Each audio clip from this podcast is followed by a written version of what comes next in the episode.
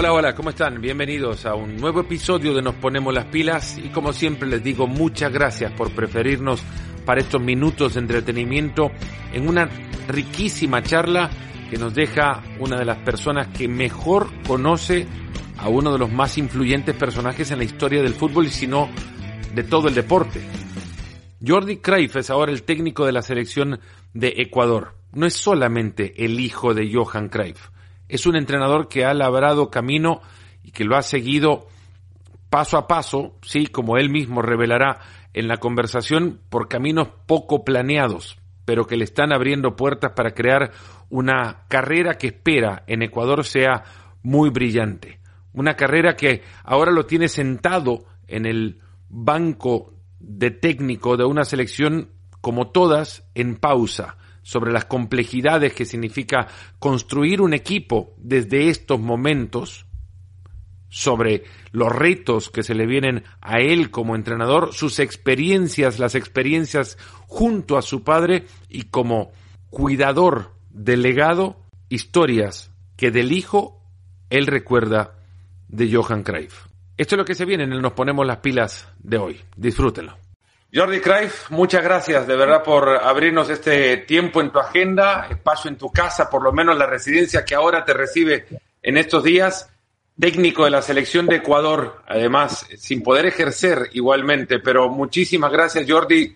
Y lo primero, eh, esperando que tú y tu familia se encuentren bien de salud. Sí, bueno, estoy aquí, eh, vamos si no he contado mal, 33 o 34 días eh, totalmente encerrados. Eh, ya sabéis que en España eh, las leyes son bastante estrictas. Entonces, solo por los motivos súper necesarios, farmacia, supermercado, cajero o, una, o pasear el perro es lo único que te dejan salir de casa. Y bueno, llevando la cosa, estoy con, con mi hijo y con mi hija.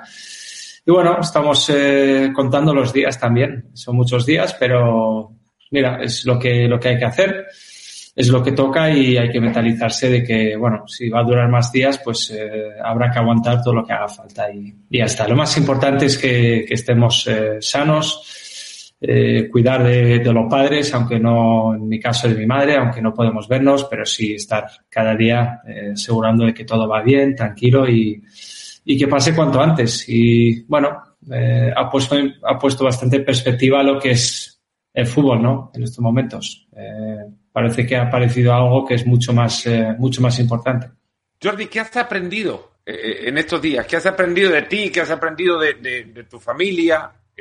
Días de, de bueno, a lavar ropa. Que... Ajá. Sí, a lavar, limpiar en casa. Tengo que decir que estoy muy contento con, con el online school, el colegio online de, de, de, los niños, con, con, disciplina, de ocho y media a cuatro. Y bueno, eso hace que, que, haya una rutina en casa, porque si no sería todavía más duro. Eh, pero bueno, limpiando, eh, haciendo las tareas un poco de casa y tengo la gran suerte de que mis hijos cocinan mejor que yo. Entonces eh, disfruto de sus comidas y por lo demás, pues a limpiar y, y hasta organizar un poco la casa. Jordi, bueno, imagino también organizar un poco el trabajo que se viene, que, que, ya te habría tocado por lo menos disputar los partidos, de no haber llegado a toda esta, esta situación. Eh, contanos un poco de, de, Yo he escuchado mucho sobre el proyecto de Ecuador. Se habla mucho de, de Ecuador tiene un proyecto, están pensando en lanzar un proyecto, ejecutar un proyecto. ¿Qué te dijeron a ti y de qué se trata este proyecto desde la perspectiva de Jordi Cruyff? Bueno, eh, primero, ante todo, pues eh, estábamos muy lejos, estábamos en China una temporada y media. Y, y bueno, eh, tenemos un director deportivo en su momento, que era Antonio Cordón, que en España es un hombre que tiene un, digamos, un nombre muy importante. Y bueno, empezamos un poco a hablar eh, sobre este tema y bueno, en el momento que escuché que él eh, estaba seriamente pensando eh, y le vi muy ilusionado con este proyecto, pues obviamente eh, también empecé a fijarme más, a hacer lo típico que nos toca hacer, el scouting, conocer la cultura, eh, entender la situación de los jugadores, de las generaciones también venideras. Y bueno, poco a poco pues eh, también te va entrando esa ilusión y, y al final pues... Eh, cuando Antonio firmó, pues eh, obviamente también pues eh, me vino la motivación a mí y al staff y nos veíamos con muchas ganas de algo diferente, ¿no? También eh, es tocar otro continente, una pasión eh, también muy grande de vivir el fútbol, quizás a veces un, pelín diferente a lo que estamos acostumbrados en Europa, pero se vive con muchísima intensidad el fútbol. Y bueno, la verdad es que una de las cosas que más ilusión me hacía era poder participar de una, de una Copa América. Yo creo que esto era lo que más me, me tocaba. Eh, bueno, el problema es, eh, ya sabemos todos, que, que, bueno, que el fútbol está en un segundo plano, se ha cancelado todo y eso ha sido un golpe duro, pero bueno, entendiendo que hay cosas en estos momentos mucho más importantes, que es la salud, que siempre es más importante que el fútbol. Pero, pero bueno, nuestro trabajo pues ha sido estos meses de, mucho scouting, eh, de ver muchos partidos. Hemos estado por Estados Unidos, por Italia, por España.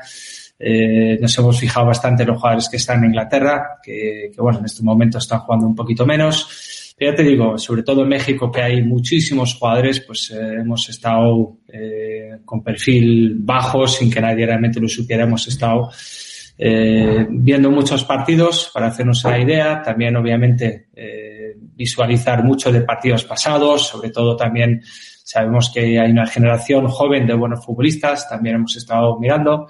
Y bueno, el plan de, sabiendo que no hay mucho tiempo de trabajar en el campo, que solo habían, creo que dos días de trabajo antes de un partido tan difícil eh, eh, contra Argentina en Buenos Aires, pues eh, bueno, al final eh, nos da más tiempo, pero seguimos sin tener días de entrenamiento. Entonces, eh, la dificultad va a estar ahí.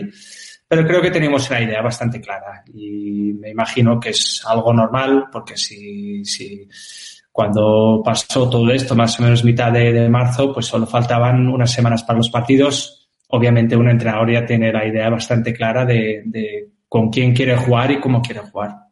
Hay muchos temas que se pueden desprender de, tu primera respuesta, Jordi, pero le, la complejidad que significará ahora poder elaborar una nueva, eh, una nueva lista dependerá evidentemente de cuándo arranque todo y sin meternos en ampliar incertidumbre, porque en eso es lo que estamos ahora, metidos en una gigantesca incertidumbre. ¿Cuánta certeza, si lo has dicho ya, de los nombres que, que habrían compuesto esa, esa convocatoria y cómo habrías, más allá de nombres, eh, cómo, cómo habría sido compuesta la misma, tomando en cuenta que jugás en Ecuador en la altura, tu segundo partido y tu primer partido habría sido en, en Buenos Aires. ¿Cuál es la idea o la habría sido eh, en la convocatoria. Armar un, un, plantel amplio para que juegue un grupo un partido y otro grupo otro. Sí, yo creo que también, eh, yo creo que como entrenador también intentas fijarte en, qué tipo de rival tienes, si vas a ser eh, dominador de, de, posesión del balón, eh, por dónde vamos a poder atacar, por dónde nos pueden hacer daño los equipos rivales, cómo están a balón parado, cómo estamos nosotros a balón parado, pero ante todo, como ya has dicho, creo que es importante eh, dividir un poco los partidos. Eh, está clarísimo y lo he sufrido yo mismo, nada más llegar ahí. Eh, todo lo que uno puede leer de, del tema de las alturas, eh, la verdad es que no tienes ni idea hasta que no lo sufres. Y sin jugar a fútbol y sin hacer un sprint, en cuanto subía 10 escalones ya notaba el, el, la situación de la altura. Es que te falta te cuesta coger aire. Eh, entonces me imagino que, que, estando en un partido de fútbol y sobre todo cuando no estás acostumbrado, pues se te puede hacer eh, muy difícil un partido. Y yo creo que sobre todo por esto, pues sí, había una idea de, de hacer una convocatoria que tenga que ver, obviamente, con el primer partido, pero también eh, usar eh, jugadores que puedan tener experiencia en altura eh, para el segundo partido en casa. Y altura significa pues que hay muchos jugadores también de la liga eh, ecuatoriana, pero también en México hay jugadores jugando en altura. Y bueno, era juntar un poco las dos cosas y intentar hacer un, una convocatoria pues para dos partidos, como son, que casualmente son dos partidos que son totalmente diferentes por las circunstancias que has dicho de, las alturas. Y por lo que has mencionado también, eh, eh, pensar cómo plantear eh, tu primer partido ante una selección argentina en Buenos Aires te obliga seguro a, a jugar no, no como querés, sino como podés, básicamente. Aunque no habría contado con Messi. ¿Cómo se prepara un partido de Argentina sin Messi? Bueno, eh, si no está Messi, estará otro que también vale cientos de millones de euros, como ya se lee en la prensa estos días. Mira, hay otros jugadores. Eh, Argentina es una selección que tiene, el, no sé, noventa y tantos por ciento de jugadores jugando en, las ligas top eh, de Europa, eh, que están acostumbrados a semanalmente a jugar partidos físicos y partidos a muy alto ritmo, intensidad. Y bueno, obviamente tienen su, su fuerza. por otro lado, también confiar en, en nuestros puntos fuertes y saber que quizás en ese partido pues tendría que hemos, teníamos que tener también jugadores con responsabilidad táctica eh, de seguir el plan y luego pues utilizar nuestros momentos, que siempre en el fútbol eh, tienes momentos para hacer daño al rival, intentar sacar lo máximo. Pero ya habían, yo creo que ya habían unos, eh, unos planes bastante claros o una idea de intentar jugar. Pero bueno, sabemos que es un rival importante y bueno, que no estuviera Messi, pues eh, como entrenador eh, puedes pensar que es una ventaja, pero luego si su sustituto, su sustituto también son jugadores de altísimo nivel, pues bueno, al final no te tienes que solamente fijar en ellos, sino más bien en, en qué podemos hacer nosotros, cómo podemos responder ante la presión de rival y también cómo podemos responder cuando tenemos espacios para jugar. Scaloni pasó de, dudas a un montón de afirmaciones en el camino de, de este interinato posteriormente confirmado como entrenador. ¿Qué viste de estudios que habrías hecho de la selección argentina como para destacar? Bueno, ante todo, eh, claro, cuando analizas un, rival, eh, su juego cambia un poco, o su manera de jugar eh, cambia un poquito estando Messi o no. No por la calidad, sino por la posición que ocupa en el campo. entonces nosotros pues, hemos intentado hacer más scouting de los partidos en los que él no ha participado, porque supuestamente con la suspensión no iba a jugar. Entonces hemos intentado estudiar cómo, cómo jugaban y obviamente pues eh, tenemos ya bastantes ideas de, cómo juegan. En algún partido amistoso incluso han cambiado un poco el sistema táctico.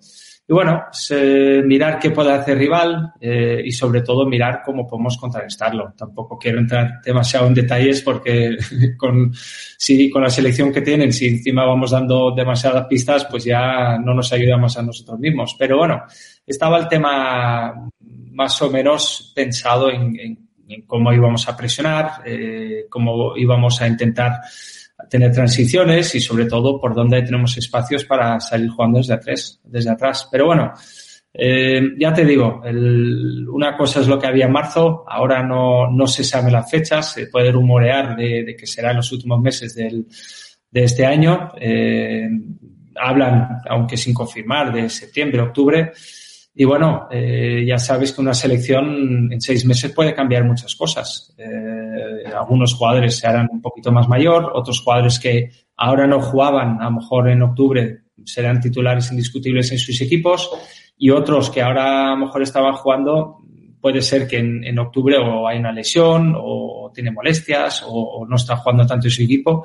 Entonces, bueno, eh, hay que estar preparado a, a tener esos cambios. O sea que el plan que había en marzo, lo más seguro variará con, con lo que va a ser el, en cuanto se pueda jugar el partido.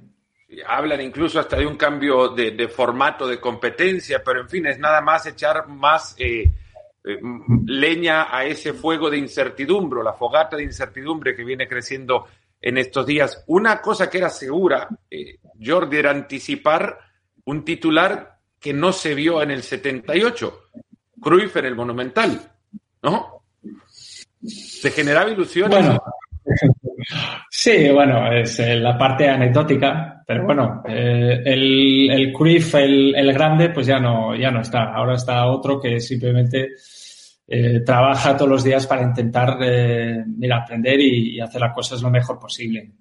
Pero bueno, las cosas como son. Mi padre era una un inmortal y yo soy inmortal como la mayoría de gente en el fútbol. Venimos, intentamos hacer lo mejor que podamos, nos vamos y viene otro.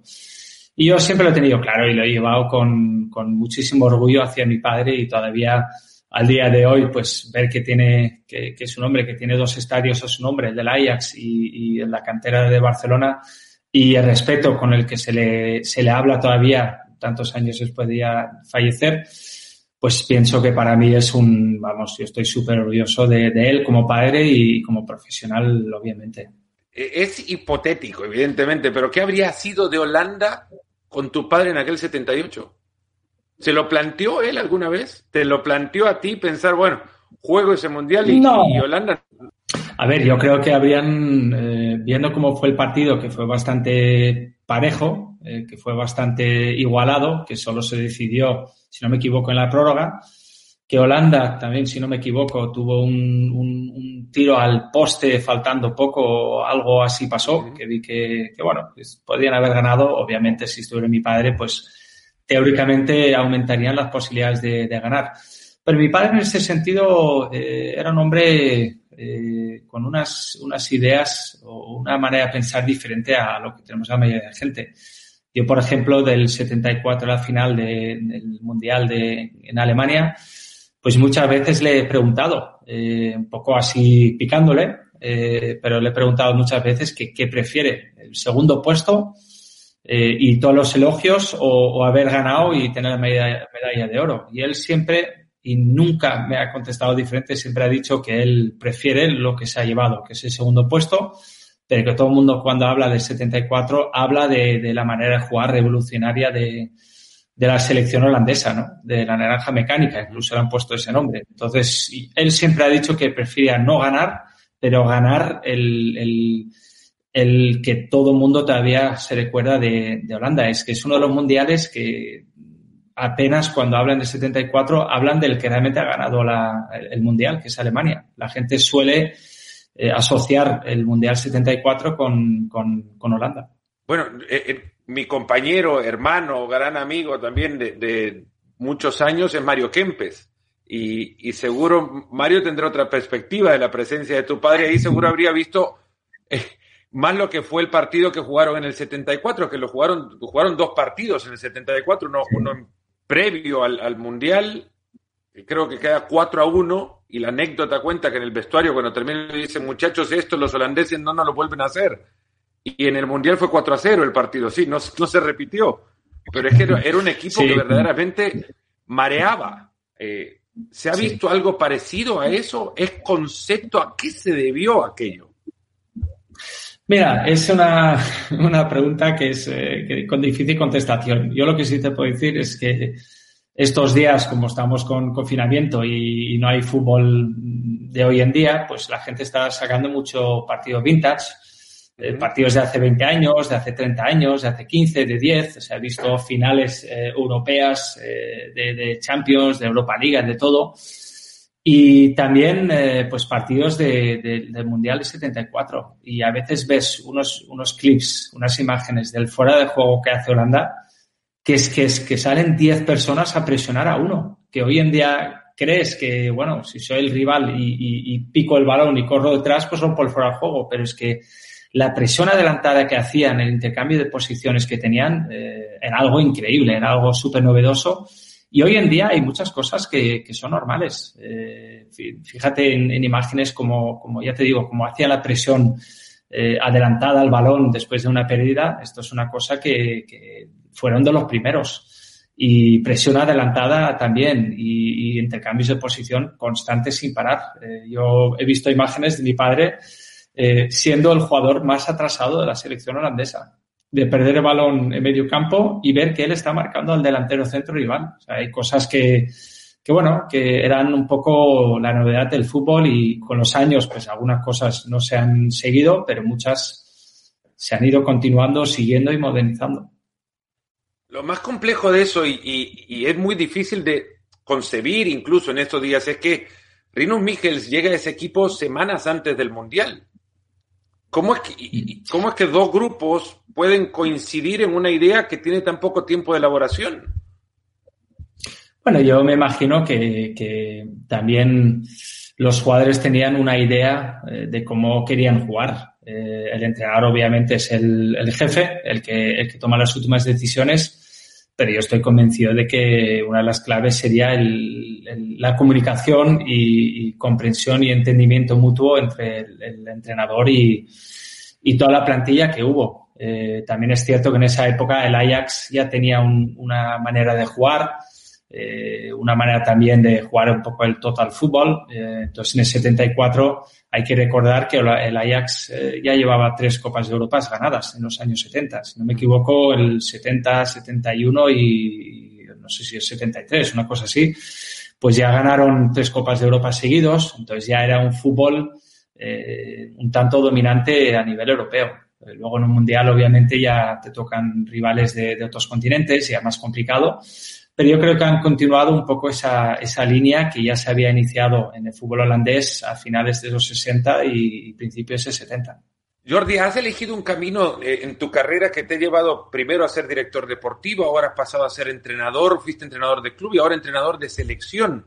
¿Qué hábitos se ganan y se pierden siendo entrenador de, de, selección? He escuchado técnicos que de, de, club han pasado a selección y te dicen que, que se abruman de no hacer mucho porque no, no trabajan día con día. Otros técnicos de clubes que te dicen tienen, tienen que trabajar día con día para sentir la profesión. Bueno, nosotros eh, quizás también por con, como había un corto periodo de tiempo antes del primer partido y encima pues sin prácticamente entrenar nada, pues nuestro trabajo también ha sido más, eh, más intensivo, eh, porque si no, no llegamos con suficiente información y comprensión y entendimiento sobre lo que son los jugadores locales. Eh, pero bueno, en China pues fue una situación de, de estar con, con, unos jugadores, con tres brasileños que nos entendían un polaco que hablaba español, que tuvimos suerte.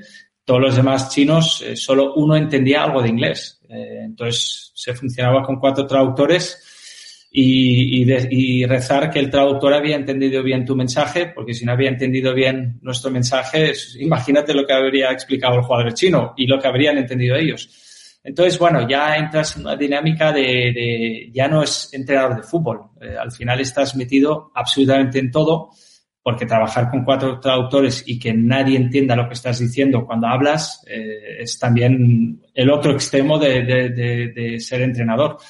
Ahora hemos pasado a selección, eh, que realmente más del día a día está en el campo, realmente es el día a día de estar, eh, mira, viendo partidos eh, de antes, de ahora, de todo tipo, de todas las ligas. Ya te digo que la selección tiene muchos jugadores en Ecuador, algunos en Estados Unidos, otros por Rusia, España, Inglaterra, algunos en Alemania. Pues al final, eh, lo que vas haciendo es, eh, bueno, saber lo que han jugado los lunes y, y toda la semana estás eh, viendo partidos para, para, ver qué has visto de ellos, para ver en qué forma están, qué forma física están, eh, la disciplina táctica y cómo están a nivel de personalidad en momentos difíciles de partido. Y bueno, te pasas todo el día trabajando, pero realmente con, con ordenador. Y a veces cuando hay suerte, pues viajas a ver partidos, en la liga local, obviamente, mucho más fácil por las distancias. Pues vamos, eh, intentamos ver muchos partidos cada fin de semana de la liga local y tener un ojo puesto en, en, cómo les va a los jugadores que han tenido la, suerte de, de, de, a lo mejor haber ido a ligas más grandes y, y a ver la, el protagonismo que tienen ahí. Pero bueno, es diferente, pero fútbol es fútbol. Al final, eh, uno siempre está estudiando todo lo que puede estudiar una veintena de jugadores en el fútbol mexicano. Jordi, me imagino ya habiendo repasado partidos de estas opciones que podrías tener de seleccionables ecuatorianos en el fútbol mexicano, podrías definirlo ya. ¿Alguna idea habrías tenido también? Tu padre fue director deportivo de un club importantísimo en, en México. ¿Cómo, ¿Cómo definís el fútbol de México? Bueno, yo he visto que hay, eh, hay un buen fútbol. Eh, también entrenadores pues que, que han venido de fuera, también obviamente mucho local. Entonces se nota un poco los conceptos, por ejemplo, cuando vimos eh, partido de, del equipo de Michel González, pues veías que jugaban desde atrás, veías unos conceptos que en Europa para nosotros son cosas de las que estamos acostumbrados, y luego de entrenadores locales, pues ves otro tipo de decisiones en, en momentos del partido. Eh, y bueno, mm, a mí me encanta. Al final hay muchos caminos al éxito y me gusta siempre analizar y aprender. Pero sobre todo he visto que, claro, es una liga competitiva, eh, donde, donde, claro, el nivel de jugadores es alto y también es, es, es, un dato significativo que hay bastantes mexicanos jugando en, en muy buenas ligas europeas y, y jugadores con, con, mucho protagonismo, jugadores titulares en sus equipos. Yo creo que eso define también el nivel de, de su selección y de su liga. Entonces, para Ecuador creo que es bueno que tengan tantos, una, más de veintitantos jugadores jugando en la liga uh -huh. y siempre estamos muy pendientes de, de, que, de que tengan muchos minutos, porque al final si hay un jugador que, que está de suplente en los últimos meses, pues tiene más difícil la convocatoria. Pero si hay un jugador que, que, es, un jugador importante en un equipo grande de México, pues obviamente aumentan sus, sus opciones de, de ser seleccionado. La complejidad que reviste también, o, exigencia al físico que, que, reviste la complejidad de, de, los distintos estadios en distintas alturas, eh, ubicaciones, es, es, algo que seguro los jugadores ecuatorianos te habrán comentado, ¿no? Eh, estos mismos jugadores que de repente van a tener que llegar a, a la altitud de Quito a asumir también su condición de local, en eso que ya dijiste antes, te hace sufrir. ¿Cómo, cómo abrazás el, el, el tema de la localía en un lugar tan complejo? ¿no? Porque es muy diferente cuando todos juegan en, en, en ese ámbito, pero cuando tienen que llegar y subir mm. para defender una localía, eh, ¿cómo, ¿cómo lo pretenden trabajar? ¿Y qué significa jugar en la altitud para, para Ecuador? Históricamente ha significado buenas clasificaciones a Copa del Mundo también. Pero vos cómo lo asumís? Bueno, nosotros, eh, claro, yo no soy el más indicado para aconsejar porque tampoco he estado tanto tiempo y tampoco he estado jugando en la altura y corriendo y sprintando. Entonces yo también me dejo llevar, obviamente, por gente que tiene mucha más experiencia que yo en este tema, eh, gente que lleva casi toda la vida eh, en esta situación de altura. Pero lo que es cierto es, es, es, lo que acabas de decir, que no solo sufre el rival, el que viene a jugar a la altura, sino también jugadores que, ecuatorianos que están jugando en el extranjero no en altura y claro, cuando vienen a la altura también necesitarán un, periodo de, adaptación. Yo también he visto que hay, sobre todo en la Copa Libertadores, las clasificatorias, también hemos visto que hay clubes que hacen cosas diferentes. Hay algunos clubes que vienen cuatro días antes para intentar adaptarse y hay otros jugadores, otros clubes que han venido pues eh, el día antes a última hora para llegar, jugar y marcharse rápido. O sea que creo que ni siquiera, ni siquiera la gente que nuestros rivales saben muy bien eh, cuál es lo mejor para, para llegar en óptimas condiciones a, a, jugar en altura. Yo, por supuesto, pues eh, como ya he dicho antes, eh, cuando haces una alineación intentas juntar un poco las, las dos historias, los jugadores que están acostumbrados a unas cosas y tienes una idea en tu cabeza para el segundo partido porque se nota mucho y cuanto más experiencia tienen en altura, pues eh, más se va a beneficiar el, el, equipo sin ninguna duda. ¿Tenés material suficiente para jugar a lo que querés jugar? Y esto voy también es que los entrenadores de selección tienen un amplio menú del cual elegir y pueden colocar su gusto a la selección, a ese equipo.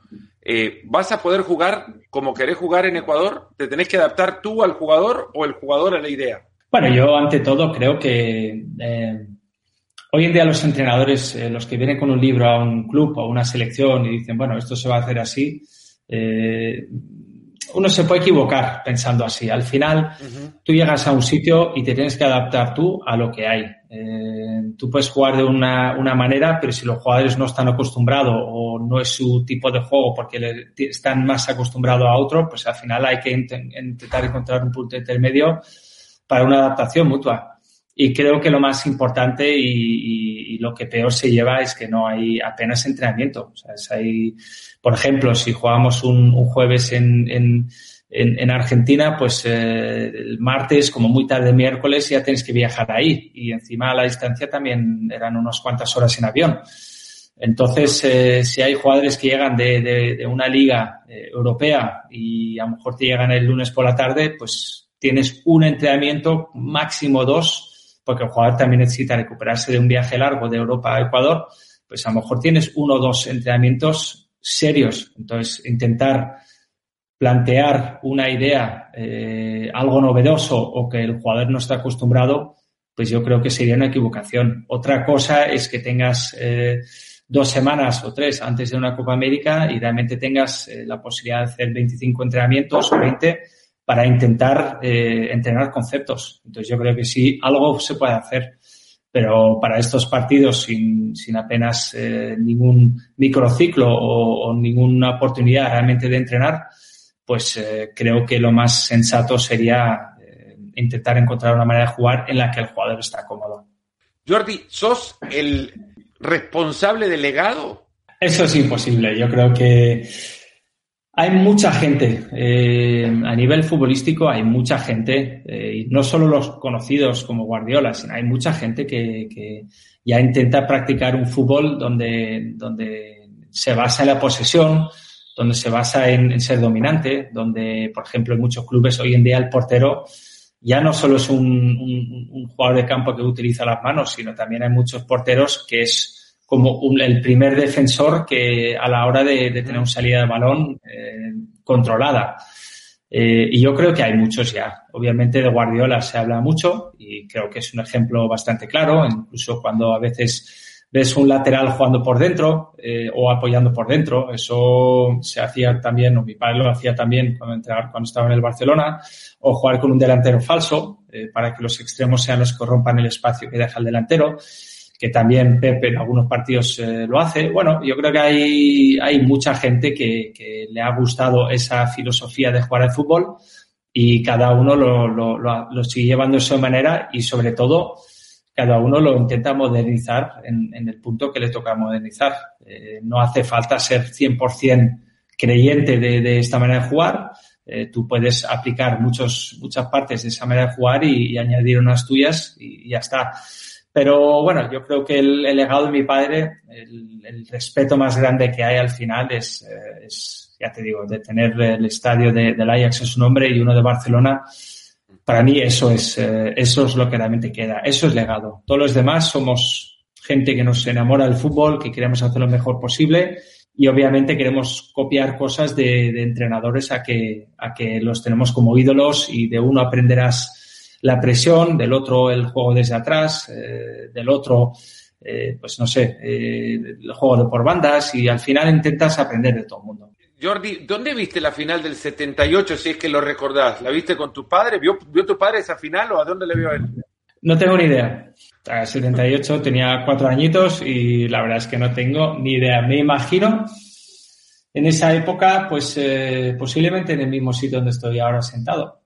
Ahora que lo pienso, porque fue un torneo, si no me equivoco, en verano y mis padres en verano pues siempre estaban en, eh, en este lugar y lo cerca que estuviste de ser George o Jorge, ¿no? Si no era por la tosudez de tu mismo padre.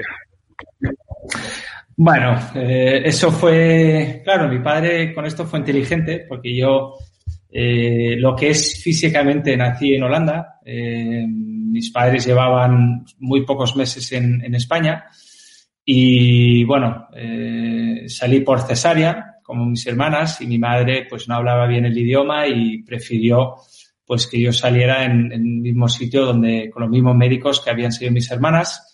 Entonces, bueno, Rines Michels decidió eh, la fecha de nacimiento, que era el entrenador de Barcelona en su momento, para que no coincidiera con, con el clásico, el famoso 0-5 en Real Madrid-Barcelona, y entonces él decidió que, que la fecha eh, mía tenía que ser el 9 de febrero y creo que el fin de semana siguiente era el, clásico. Y el Barça tenía miedo de que, claro, que iba a salir en el momento del clásico y mi padre quería estar conmigo en mi nacimiento.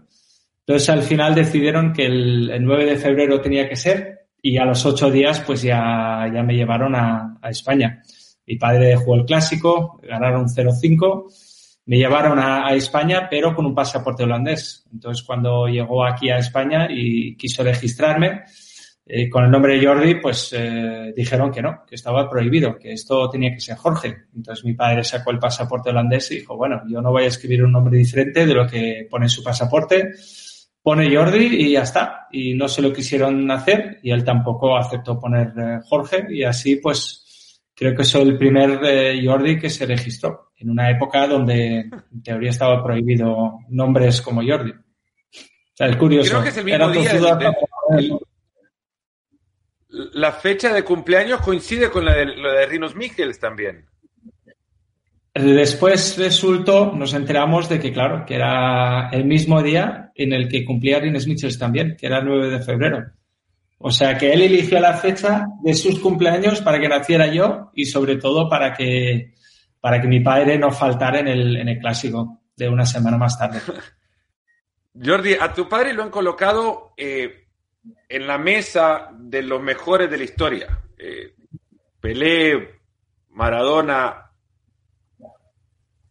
Di Stefano, Johan Cruyff. ¿A quién colocaba Johan Cruyff en la mesa? ¿Para quiénes eran los mejores en la historia para él?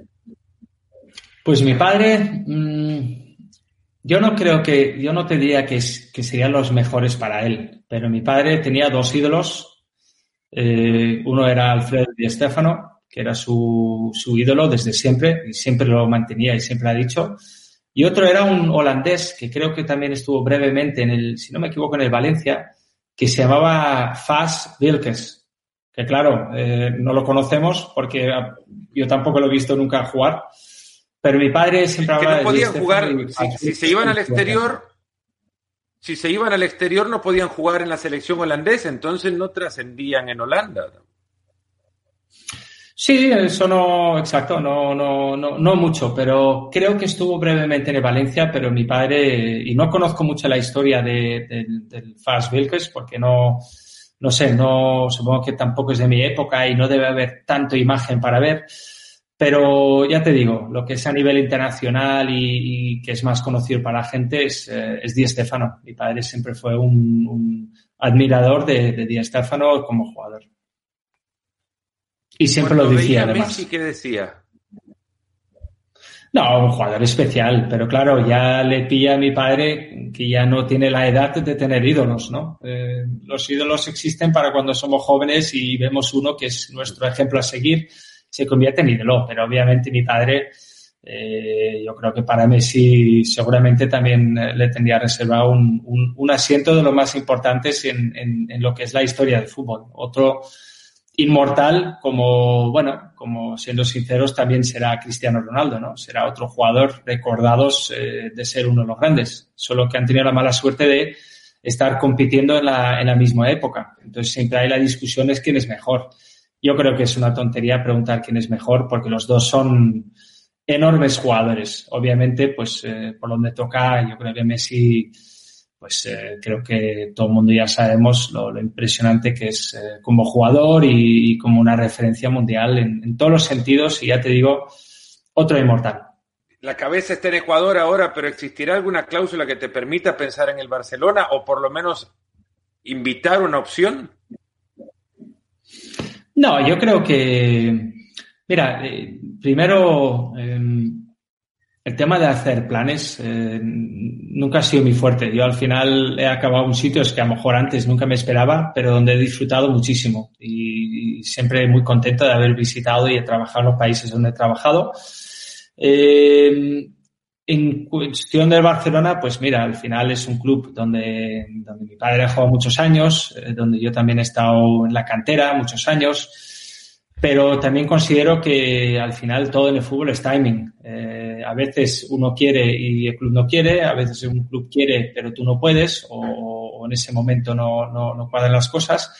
Y aparte, uno no puede planificar una llamada del Barcelona. Al final, esos clubes en el mundo que, que son, digamos que hay 10 que son clubes privilegiados, tú no puedes hacer un plan cuando vas a ir ahí. Al final, estas cosas nunca se saben. Pero lo que sí que tengo muy claro en estos momentos mi cabeza está donde, donde me he comprometido, donde he firmado, donde mi staff y yo estamos plenamente eh, en, con nuestro foco en, en, lo que es lo más importante y a día de hoy es eh, la selección de Ecuador.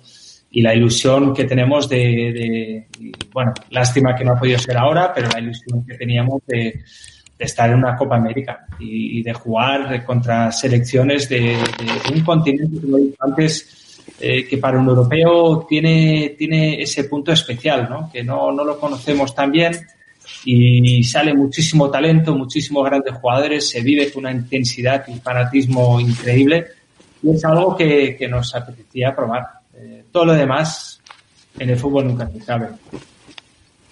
Pero te ves dirigiendo en la Copa América. Bueno, sí, yo tenía, ya te digo, eh, el plan está ahí, eh, sin ninguna duda. Eh, la lástima es que teníamos ilusión de que fuera ya este junio y julio, pero bueno, por circunstancias que todos sabemos, pues bueno, se han retrasado un, un, añito por ahora. Vamos a ver cómo va, pero eso para mí era como, bueno, como un, una ilusión, un sueño que quería cumplir y que quiero cumplir. La Copa América es algo diferente. El europeo lo he jugado, he visto muchísimos, eh, los he vivido, he visto muchos en la tele, y esto es otra historia. Copa América era algo lo desconocido para nosotros y que queríamos conocer. Eh, Jordi, tu padre fue director deportivo de un club mexicano importantísimo, algo que ya más o menos tocamos, de Chivas. ¿Cómo vivió él esa experiencia? Bueno, yo me acuerdo que eh, puso un entrenador holandés, que creo que ahora es seleccionador de, Grecia. Eh, también intentaron, mi padre siempre es un enamorado de trabajar con los jóvenes, de inculcar una manera valiente de jugar a fútbol, donde no solo se producen eh, jugadores de fútbol en la cancha, sino también eh, humanos, gente con, bueno, con los principios de una manera adecuada, porque eso también es parte del proceso. Pero bueno, creo que fue un, poco difícil porque al final mi padre pues no, estaba todo el año viviendo en, México, era como un también un poco de asesor. y bueno, tenía gente en México, creo que duró un par de años, pero bueno, eh, tampoco tengo mucho más eh, conocimientos. Lo que tengo más recuerdo es que tengo unas camisetas de, del club firmados por mi padre y esto todavía las tengo. Estas sí que las tengo guardados. Y a veces cuando voy y al baúl de los recuerdos y miro todas las camisetas y trofeos de mi padre, pues eh, siempre veo esa, esa camiseta que está ahí, que la tenía guardada y firmada con, bueno, con su firma y, y del club. Eso es lo que más o menos veo más. También es cierto que yo estaba muy lejos y tampoco estaba, tenía mi trabajo y, no estaba en el día a día tampoco. ¿Guardaba camisetas tu padre? ¿Y vos también heredaste eh, esa, esa costumbre? No, él, mira, cuando los museos le pidieron eh, si podían tener prestado su balón de oro, eh, tardó un año en encontrar los balones de oro. No tenía ni idea dónde los había guardado, dónde las tenía, dónde no. Eh, mi padre es un, bueno, ese tipo de persona que, que, no le daba ningún tipo de importancia, absolutamente nada material. Algunas camisetas las ha guardado, eh, muy pocas, otras las he ido consiguiendo con los años, también porque creo que gente que se lo ha cambiado o compañeros eh, que ya también son gente que debe estar en los 60, 70 años, pues bueno, consideran que saber que me hace mucha ilusión, pues mucha gente pues tiene ese detalle de, darlo a la familia, eh, porque al final es donde mejor va hasta la camiseta. Eh, pero ya te digo, tengo yo personalmente una colección muy, muy grande. Eh, una de las camisetas que sí guardo mi padre, sin que nunca le pudo preguntar de qué partido es, pero es de la selección alemana. Y claro, mi padre solo jugó un partido contra Alemania. O sea que tengo teóricamente en su, en su pequeño baúl de, camisetas, él tenía la de Beckenbauer. La camisa final. Del mundial. Hay camisetas bonitas. También tengo de su época de Los Ángeles Aztecs, de, Estados Unidos, Washington Diplomats, eh, la selección holandesa naranja y la blanca, su partida de despedida con, con Holanda, que aparte en la camiseta pone eh, como eh, Welfare Game o algo así, que fue contra el Bayern de Múnich también camisetas de Barcelona, una amarilla, blanca, laurana. bueno, tengo de todo. Del Ajax, de, su primera época, segunda. Yo lo guardo todo. A mí me encanta. Y botas. No me estoy, no me estoy alejando de la entrevista nada más, pero ya, ya que andábamos en el tema, ya que andábamos en el tema, dije, bueno, vamos a traerle a Jordi algún, algún recuerdo. Y, a vos también te, te, vi. Te vi con, con la 14 a la espalda evidentemente es una herencia, ¿no? Sí. Pero la camiseta de las dos tiras, ¿tenés alguna camiseta de las dos tiras? Esta es una réplica, evidentemente. Sí, sí, yo tengo, tengo algunas de, las dos tiras. Eh, es más, eh, creo que la, mayoría que tengo de la, la selección holandesa son con las dos tiras. Y bueno, eso fue otro episodio de estos de, mi padre, eh, que, bueno, la selección había firmado con, con Adidas, él tenía contrato con Puma y claro, imagínate esto hace no sé cuántos años, eh, cuarenta y tantos años, y él dijo, pues yo no voy a jugar con las tres rayas. Yo juego con dos. Y le dijeron que, bueno, pues que, entonces no lo llamaban. Dice, vale, pues no vengo. Yo juego con dos rayas. Sí, sí, esta es preciosa. Tengo una de estas también. también lo usó. Bueno, una parecida a esta, por lo menos. Sí, sí, sí. Yo tengo una, la usada, que es un también amarilla así con la grana aquí. Tengo tengo muchos. La verdad es que soy, siempre busco camisetas de mi padre con, como loco, porque me encantan. Este más para vos. Esta seguro es una que vos usaste también. Sí, esta es más, un poco más reciente. Esta es más reciente.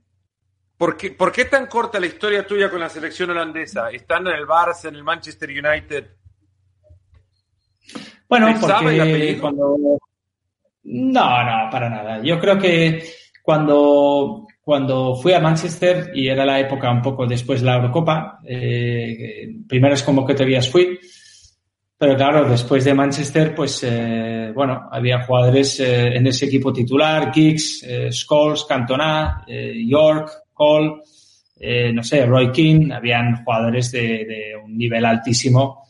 Y bueno, cuando te encuentras en una situación que empiezas a jugar menos, que es también creo que bastante lógico, si soy honesto conmigo mismo, viendo todos estos jugadores que te he mencionado, que era mejor que yo y encima pues eh, tuve un montón de operaciones. Eh, al final de mi carrera he tenido, no sé si 12 o 13 operaciones de rodilla, de tobillos, de todo.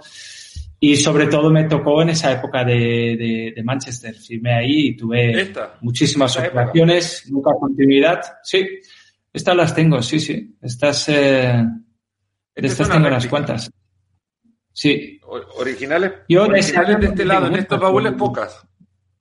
Sí, del, del año. Esta es de, del 99, del año de Champions, y de, de esas también ¿Esa? tengo unas cuantas de España. Yo he guardado todo, ¿eh? Yo tengo cientos y cientos de camisetas. O sea, estoy, yo soy enamorado de camisetas. ¿Y con esta qué vas a llegar a hacer? Ojalá tengamos el éxito que tuvo esa naranja de antes, que has enseñado antes, ese de color naranja. Ojalá.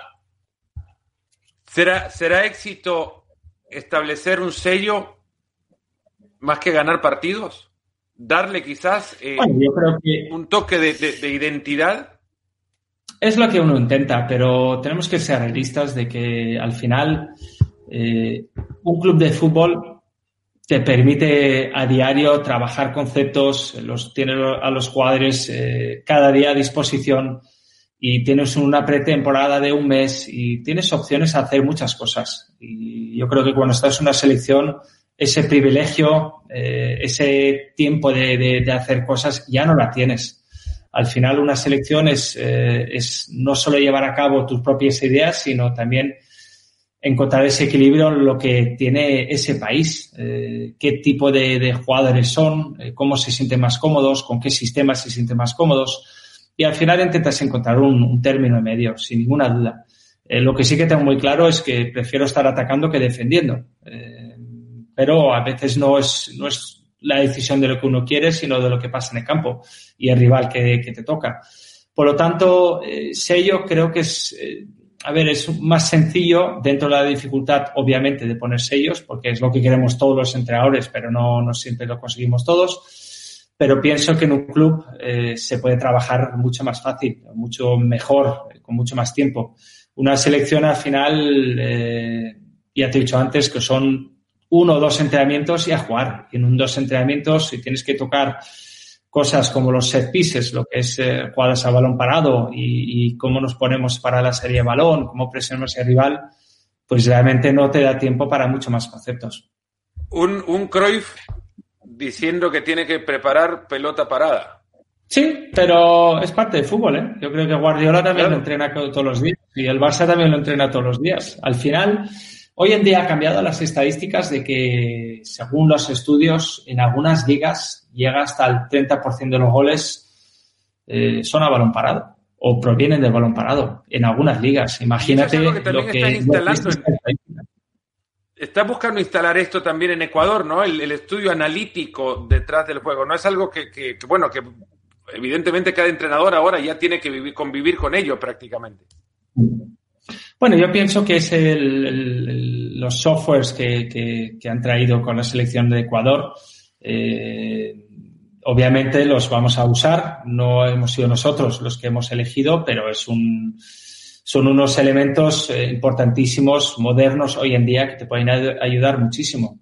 Eh, sobre todo para hacer un, un análisis de jugadores, eh, de, de, scouting, también de intentar entender las estadísticas, también una manera de trabajar para que eh, en la federación se quede la información que podamos tener los técnicos, preparados físicos, eh, médicos, realmente todos que trabajamos en la federación, que podamos eh, poner algo que quede un software para, para, la federación, para futuros entrenadores, futuros generaciones, para tener una, como un, database de, de, cómo hemos entrenado, qué hemos entrenado, poco de todo. Yo creo que hoy en día en, en, en, el fútbol hay una tecnología que tenemos que usar, que son útiles, es herramienta útil y, y, que te ayuda a hacer mejor las cosas y a estar mejor organizados y por lo tanto nosotros estamos encantados con, con habernos encontrado con, con estas herramientas de, que, que, realmente está al alcance de pocos clubes, incluso dentro de Europa. Pero estamos encantados y vamos a trabajar para tenerlo. Herramientas que ya te permitieron ver a la Argentina sin Messi, a la Argentina con Messi, a Lautaro sin Messi o con Messi. ¿Qué, qué le hace Messi a Lautaro? ¿Lo, lo Mira, los buenos jugadores, bueno, no lo sé, yo no. Mira, como ya lo hemos dicho antes, yo me dedico a mi selección, eh, mi, mi, tema está ahí y ya habrán otros responsables para decidir si tiene que firmar uno o no, o aquí o allá. Lo que sí que está claro, y esto no tiene nada que ver ya con Messi o Lautaro, eh, lo que sí que está claro es que los buenos futbolistas eh, en el campo siempre se acaban entendiendo. Y muchas veces cuando te toca jugar contra jugadores así, pues lo que quieres es romper esa comunicación que tienen en el campo, ¿no? De encontrarse en, en, en casi similar se encuentran los buenos futbolistas en el campo. Y bueno, obviamente cuando tiene el balón y no le presionas, pues se lo pones más fácil todavía. Pero bueno, eh, ya te digo, grandes jugadores, eh, es una selección potente y, pero bueno, nosotros sin miedo a nada, con valentía y, y a por todas. Jordi, como los buenos jugadores entienden rápido, las buenas charlas se pasan volando, de verdad, y te agradezco muchísimo eh, el tiempo, me fijo en la hora y, y me disculpo por el abuso, pero ha, ha, sido una charla extremadamente rica y apreciada, además porque eh, sabemos el valor de tu tiempo y te quiero agradecer por eso y, y nuestra gente también, aquellos que la han visto, eh, estarán muy agradecidos también de poder haberte escuchado. Ha sido un placer y sobre todo, pues el mensaje a todos, eh, que estemos todos sanos y salvos, que pase cuanto antes. Un abrazo fuerte en esos momentos difíciles y, y ojalá, ojalá y dentro de poco podamos retornar a disfrutar de las cosas que nos gustan. En mi caso el fútbol y en caso de otros, pues otras cosas, pero que podemos disfrutar de, de, estas cosas que a veces nos hemos olvidado de valorar, ¿no? Que esto, este virus nos ha abierto los ojos a mucha gente de, de las cosas importantes que hay en la vida. Pues te agradezco muchísimo, Jordi. Un fuerte abrazo. Igualmente, un abrazo. Y hasta acá llegamos. Simplemente recordarles que se pueden comunicar con nosotros en cualquiera de las redes sociales. Por ahí pueden llegar sus sugerencias. Muchas gracias a aquellos que también se toman la tarea de distribuir en sus propias redes sociales el contenido de los episodios anteriores. Muchas gracias de nuevo por habernos elegido para servir de un momento de entretenimiento durante estos días. Cuídense mucho, cuidémonos todos. Hasta la próxima.